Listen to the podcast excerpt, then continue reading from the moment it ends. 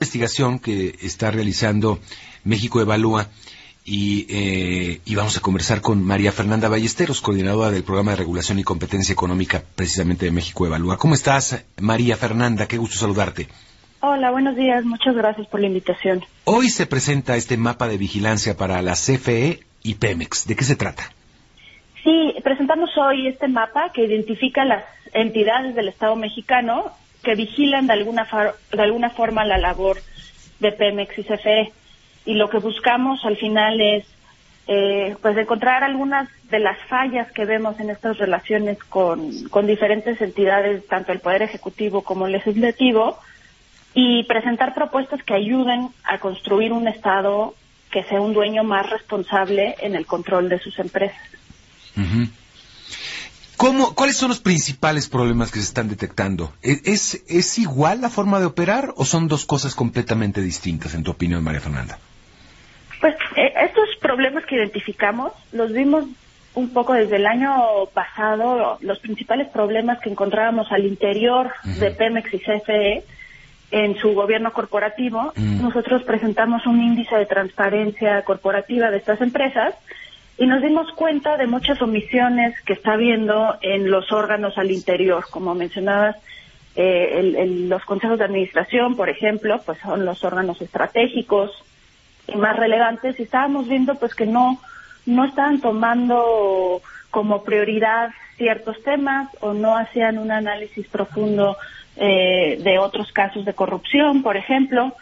Entonces ahí nos surgen las las preguntas de cuáles son las entidades del Estado y a partir del régimen nuevo, especial de empresa productiva del Estado, cómo es la nueva forma en que las están controlando. Y, precisamente eso es el, el, objetivo de este reporte que estaremos presentando en unas horas.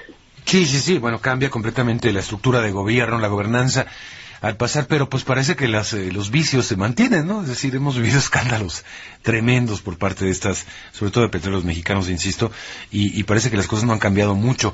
Eh, ¿Quiénes integran la Junta de Gobierno de estas empresas? ¿Cómo, cómo se eligen? Los consejos de administración eh, son tienen cinco representantes del Estado y cinco consejeros independientes que eh, ratifica el Congreso. Entonces, eh, los, los dos que de cajón están son el titular de la Secretaría de Hacienda y el titular de la Secretaría de Energía que preside los consejos, ¿no? Entonces ya desde ahí empezamos a ver algunos de los conflictos eh, de, que estos consejos pues estén influenciados eh, de, pues, de, forma política, ¿no? De, forma muy importante.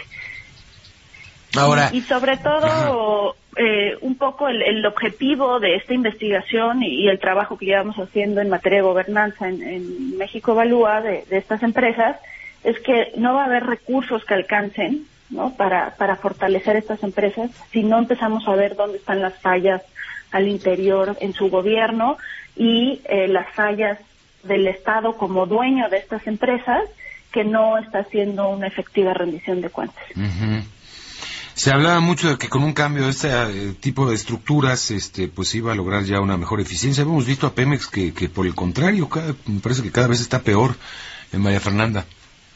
Yo, creo que va a ser muy difícil el, incorporar un verdadero gobierno corporativo o pensar que se va a poder hacer a través de una ley o de, mm. normas, ¿no? O sea, el generar este tipo de capacidades, pues es, es mucho más complicado y requiere un cambio cultural y para eso es muy importante precisamente esta función del Estado en donde ponga claro cuáles son los objetivos que está esperando de su empresa y cómo va a ir haciendo la evaluación.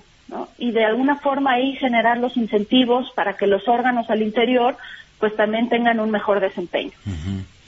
Vaya, no es no es la solución nada más por decreto, hay que hay que tener una voluntad y un seguimiento puntual. Exactamente. Muy bien, ¿cuándo va a ser presentado entonces?